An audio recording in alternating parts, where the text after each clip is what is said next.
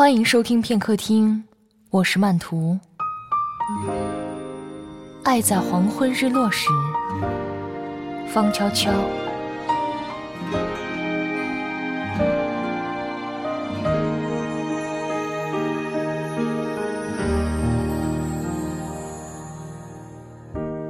到达朗勃拉邦的第二天，云子就吐了。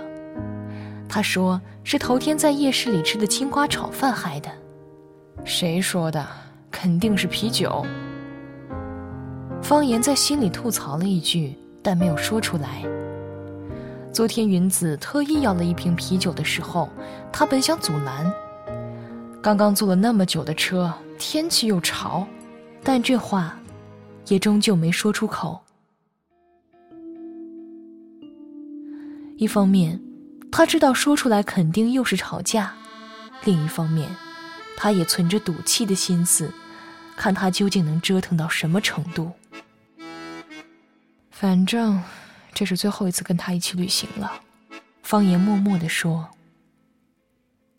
最后一次旅行的目的地，朗勃拉邦。走在著名的夜市里。他只感到不耐烦。夜市上摆的那些东西，遗留着法国殖民地风情的糕点也好，各式热带水果 shake 也好，草沙纸质的笔记本也好，织着当地风情的挂毯也好，他通通提不起兴趣。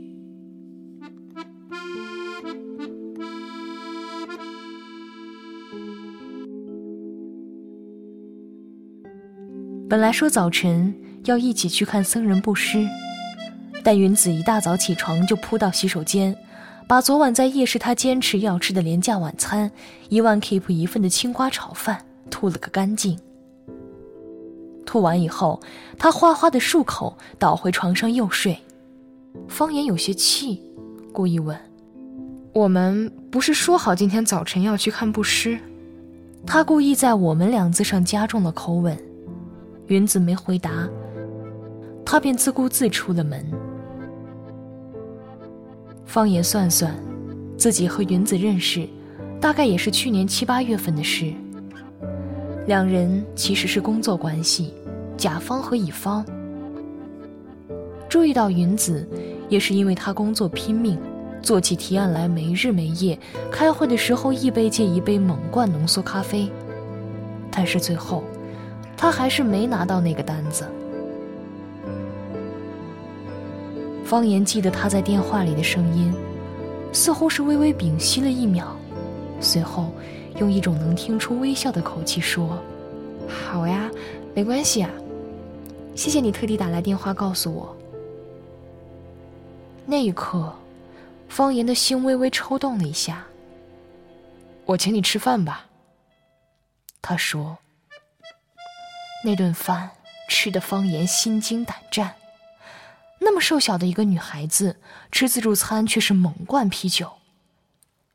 真看不出来，你酒量不错啊。方言笑着开口，忽然惊觉自己说错了话了，因为对面的人盯着他，脸色一秒钟变得惨白。然后他捂着嘴冲向洗手间。等方言鼓起勇气追去的时候，他正伏在洗手池，看样子已经吐过。不停的用凉水扑着脸。你没事吧？怎么会没事儿啊？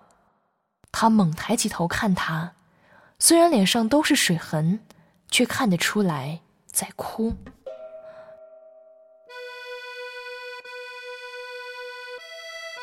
你知不知道，我好不容易才升职，这是我第一次带队提案。云子哭着：“你知不知道，明明尽了全力还是不行，这种感觉有多难过啊！”你别这样，方言急了起来。你这样，我很难过。方言独自去看了布施。各国摄影者早就架起了长枪短炮在那儿候着，倒令他觉得兴味索然。穿着橙色袈裟、棕色皮肤的和尚由长至幼，低眉垂目的从路边布施的人前走过。方言特别注意到，一个金发碧眼的西方女人也跪坐地上，将新鲜煮好的白米饭举到额前。真是什么人都来凑热闹。方言想，他们真的会吃这些东西，都是做给别人看的。回去的路上经过菜市，因为靠着湄公河的缘故，当地人也爱吃鱼，还会制作一种特有的虾酱出售，装在大缸子里，腥臭逼人，加进米粉汤里，却变成鲜香无比的调料。方言快速走过，忽然想起云子还没吃早饭。就在最近的一个摊位，给他买了串香蕉。是那种细小的，如拇指大的香蕉。他在路上剥了一枚，味道倒是清甜。云子显得精神不错。你没有给我带咖啡？他问。你出门前，我好像跟你说了，就是那种老咖啡，味道很淡，不会刺激肠胃的。方言摇摇头，表示没有。他也没再纠结，吃了香蕉，哼着歌开始梳洗。方言看着他穿上白色背心、蓝色裙裤，头发上别一朵鸡蛋花儿。他可爱的时候，就是这样可爱；但不可爱的时候，方言记得，他有一次去他家洗了衣服，换上他的 T 恤。后来一言不合吵起来，他说要走，方言冷冷地说：“你吓唬谁吧？穿成这样怎么走啊？”他却大哭起来，冲到阳台摘下湿衣服穿上。方言吓坏了，死命拖住他。他总觉得这样让他走，他到楼下就会冲进车流撞死。但那次以后，他觉得自己总归年纪大了。不能总为一个人难过，他担不起。想分手的时候，云子忽然说要旅行，他想了想，答应了。这一天就是跟着云子在城中转。方言看他和租自行车的老板打招呼，看见那个中年男人盯他两秒，忽然微笑起来。你就是那个，是啊，我就是。云子笑着说：“我回来了。”果然，方言觉得，就是从那一刻开始的。这一次的朗勃拉邦之行，好像不只是一个错误，更是一个梦，一个局限在方寸之间的梦。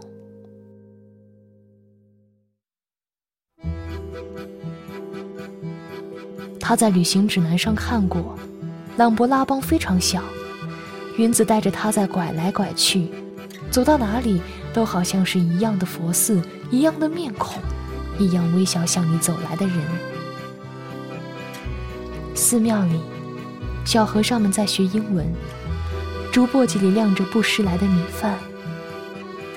方言心里有一丝赧然，原来他们是真吃的。傍晚的时候，他们停下听晚课。结束的时候，一群小和尚跑出来，其中一个看见云子，兴奋地跑了过来：“你回来了！”他用英文兴奋地说。云子只是笑。之前他跟方言透露过来过朗布拉邦，但方言没想到他这么熟。这里的人。好像都认得他，甚至都和他有什么秘密约定。他想问，但没有问，也是种赌气。为什么他带他来这鬼地方，却什么都不跟他说？晚上他们去酒吧，当地的酒吧烈酒很少，人们大多喝 beer law，据说是当地最著名的出产，可以出口换汇的产品。云子喝起啤酒的姿势一如既往，好像喝完这顿就没有明天。只是方言早就习惯了他这点，再没有心动，只觉得厌烦。直到一个金发碧眼的女人跑过来跟云子打招呼，他才重新注意到她。那个女人，他认出来，不就是早晨布施队伍里的那个？他们很亲热的拥抱。你回来了，那女人说。我一直在想，你会不会回来？你过得怎么样？我尽了最大努力。方言听到云子的回答：“你呢？怎么还来喝酒？你不是要去庙里住？”哼，那女人爽朗的笑。这个小城埋葬了我的痛苦。只要留在这里，我就能拥抱生活。到底在这里曾经发生过什么？那天晚上，云子又喝醉了。方言一直提心吊胆，他又要大吐特吐，幸好并没有。那个女人是谁？你们认识？他终于是问了。但云子没回答。第二天早晨，云子起得很早，要去庙里，约了人。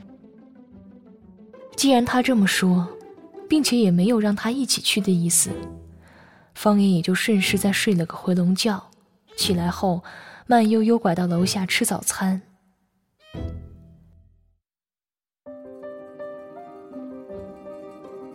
Guest house 都是本地人经营，虽然不甚豪华，但总有个院子种满花果，在阳光下灿烂的耀眼。店主从院里摘了几只青果下来，切开以后，方言才知道是百香果，制成 shake，喝起来说不出的清爽。他出去了。主人这样说的时候，方言几乎吓了一跳。好女孩啊，房东感叹地说：“在这里待了一个月，我们人人都喜欢她。为什么待那么久？为了忘记悲伤吧。”那男人说：“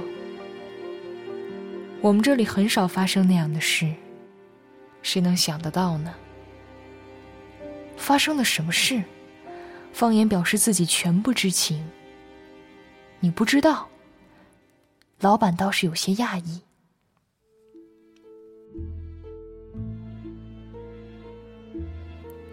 事情倒不是发生在朗布拉邦，主角是云子和男朋友，是在去万荣的路上，因为山洪而起的车祸。当时车上还有两个外国人，也是男的把女的推出窗。自己留在车里了。他们两个当时回来的模样就别提了。两个人每天去山上看日落，无法面对自己的生活。后来不知怎么的，商量好了，一个回国，一个留在这里，一年以后再见。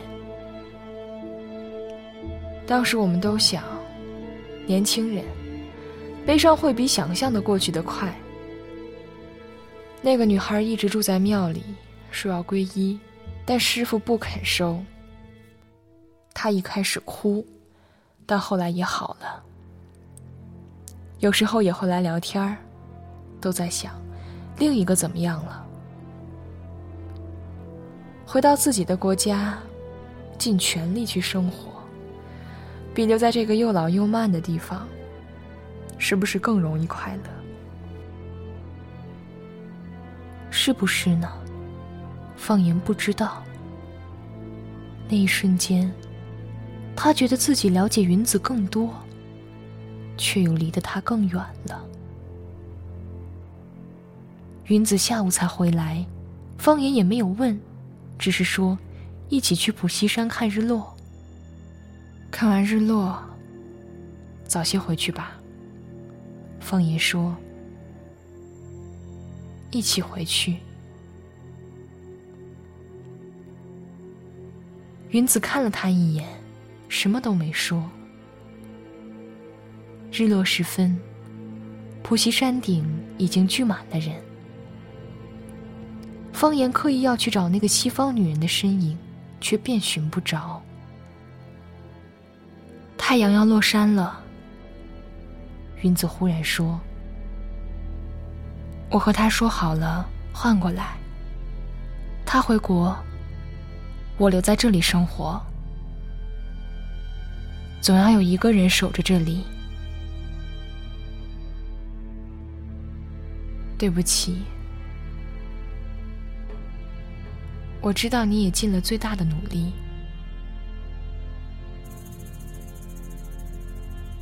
太阳真的下山了。旅行书上说，这是全世界最适合情侣共赏的一片日落。视野的近处，夕阳映得湄公河一片猩红。这里是澜沧国的古都，万佛之国。小城一片片金色的屋顶，掩映在绿色丛中。这样美好的景致，就像爱，就像说不出口，就像势必失去的爱情一般，令人心痛。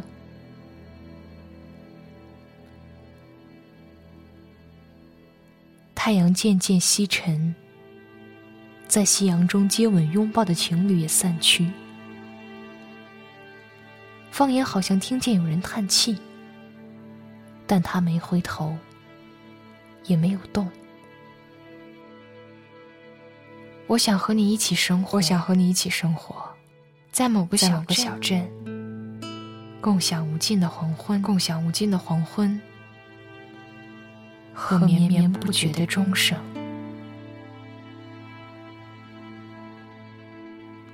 他忽然想起，云子曾经跟他一起念过这首诗。原来此刻的情形和他的理想无穷接近，但后面的句子，他一句也想不起来了。